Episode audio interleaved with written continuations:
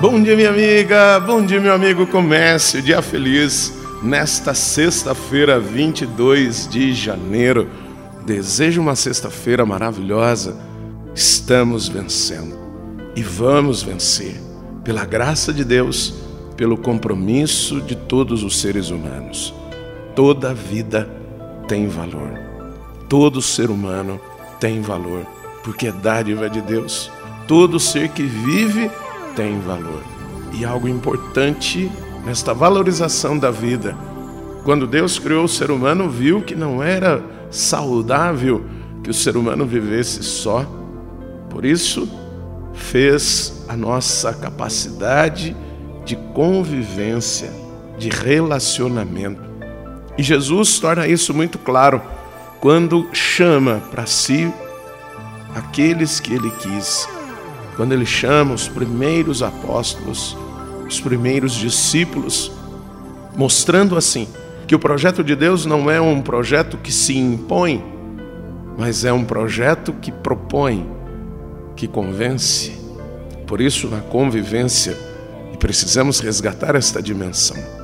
O evangelho de hoje está em Marcos, capítulo 3, versículos de 13 a 19.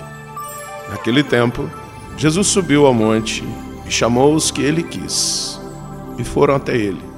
Então Jesus designou doze para que ficassem com ele e para enviá-los a pregar, com autoridade para expulsar os demônios.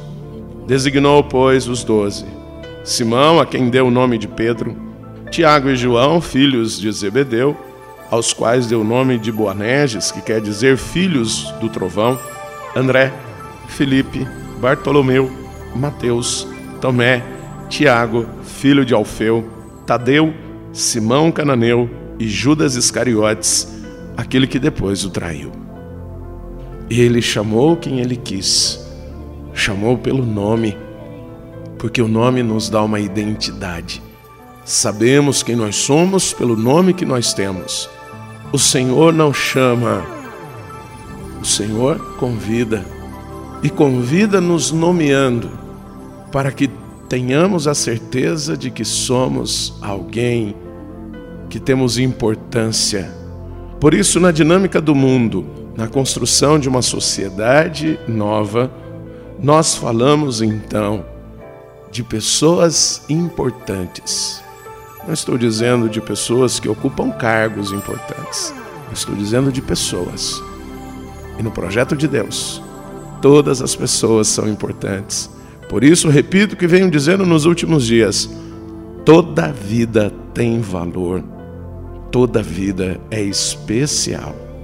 E o Senhor nos chama para transformar o mundo, para trazer a libertação, para trazer vida, para que realmente a autoridade de Deus se manifeste no mundo, pois é a autoridade do amor e da misericórdia.